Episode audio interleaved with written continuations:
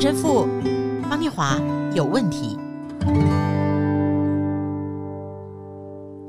各位听友，大家好，我是念华，欢迎来到陈神父方念华有问题。大家好，我好迫不及待哦。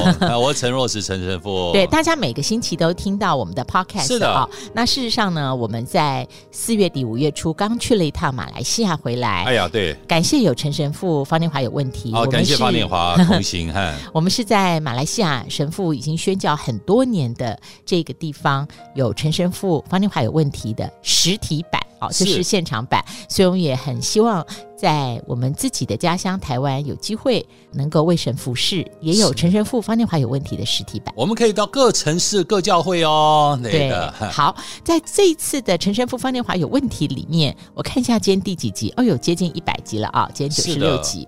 神父是一个很喜欢说文解字的人，神父在正道里面常常用拆字来分享福音的奥妙。神父，你常拆的字有哪几个？哎、欸，我真的很喜欢中国的国字哦，里面有很多的呃哲学的意义啊，就光看字就知道。譬如欲望的欲，欲望的欲哦，我常常跟别人讲，呃，心中之谷啊，永远是一个欠。哦，我以为你要猜很简单的是心所想的哦，不是心中之谷永远少的，嗯、所以你才会有欲望嘛。欲望就是觉得自己都不够，这个 make sense 啊，对不对？就觉得欠。人家不是就讲说，女人的衣橱里面永远少一件衣服。现在是包，现在是包，永远少一个包。哦，这个这个猜的好，给你一个赞啊！感谢感谢啊！还有另外一个就是，我也常常跟别人讲说，爱爱没有了心啊，什么也不是。哎，对，不是接受的受哈，不是受多一撇。对，还有另外一个我也喜欢猜，就是贪贪哦，就是今天的宝贝。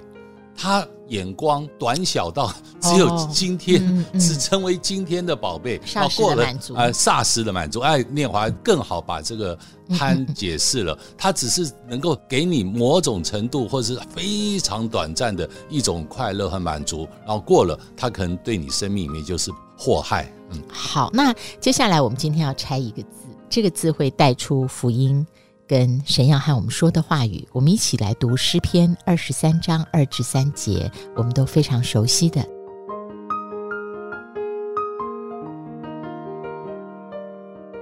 他使我躺卧在青草地上，领我在可安歇的水边。他使我的灵魂苏醒，为自己的名引导我走义路。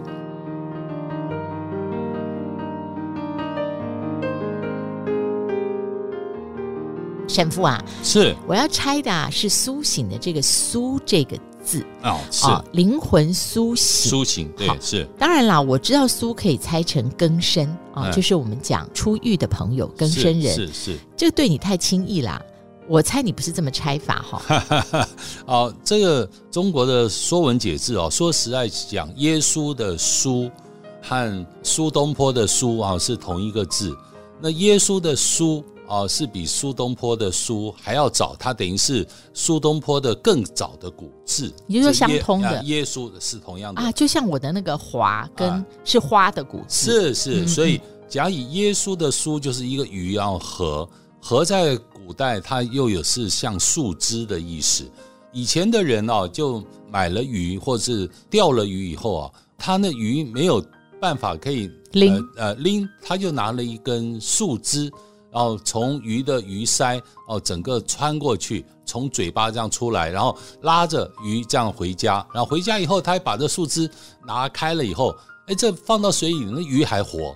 啊，所以后来呢，就是树枝呢，就变得慢慢变成用草来穿过鱼鳃。哦，我们以前小时候，我小时候还看过草绳，非常小哦，用草绳哦，这样把它穿过鱼鱼鳃，然后钓的鱼从鱼嘴出来，然后拎着这样回去。所以后来加了草，耶稣的书就变成苏东坡的书，因为用草来穿过鱼了。哦，啊，所以是这整个书的演变，是从耶稣的苏。到苏东坡的书，所以耶稣的书还是苏字的最早的版本，最早的版本啊，是这意思。所以，所以我们苏醒的苏哈，刚刚刚讲的根生，哎，他又活起来了。所以你看，从这个苏呢，它又走向了刚刚我们讲的苏醒的苏。因为那鱼到水里，它又活起来了，所以又变成演变成另外一个书苏醒的苏，是整个的演变是这样子来的。哦，所以其实我觉得那个火很重要，因为你知道吃鱼哦，啊，你要好吃，一定要活鱼下去烹饪嘛，哈、哎，是是是，那所以应该很会烹饪鱼哦，我很会吃啊，所以你看哈，这个苏醒的这个“苏”这个字，我们从根深，然后把它还原到耶稣的“苏”，是，我觉得最有意思的是神父这个拆法里面告诉我们，当拿掉那个小树枝哦，从鱼鳃那边抽出来，鱼放到水里依旧可以游动，对对，对，所以从捕到活鱼。然后用小树干穿过去，然后拎着拿回家放到水盆里，最后鱼游动，这好像吻合了。苏醒是一个过程，哈、哦嗯。那我现在就想到，就是有的宗教会讲顿悟，嗯，苏醒跟顿悟，因为苏醒有了过程，所以跟顿悟很不一样，对不对？是是是，我的感觉是，更是一个生命真实的体验。和一种生命深刻的体验，内在的经验，我觉得它反而是一个整个的经验哦。复活是一种经验，它不是只是突然之间的顿悟，它一定有从过去在死了以后，然后再从死感觉像死了一样的，它又再活起来的，像那个鱼哈、哦。那整个的生命的经验，我觉得这生命的经验。反而是刚刚呃，念华念的十篇二十三篇二到三节，对啊，我反而更愿意跟各位分享的是第一节。第一节就是上主是我的牧者，我必不致缺乏。嗯，哦，也就是我实在一无所缺。对，所以我们是在生命里面有这样子的一种真实、深刻和内在的经验。第一个是上主是我的，啊，跟我之间的关系，神跟人之间的关系，然后在经验那一个这一个神使我的生命从来不致缺乏，我觉得那是生命的整个的一个美好的经验，而这种美好的经验，它是在你的生命里面感受到那一个一直的意义，是不是只是一直的活，甚至在我们的死。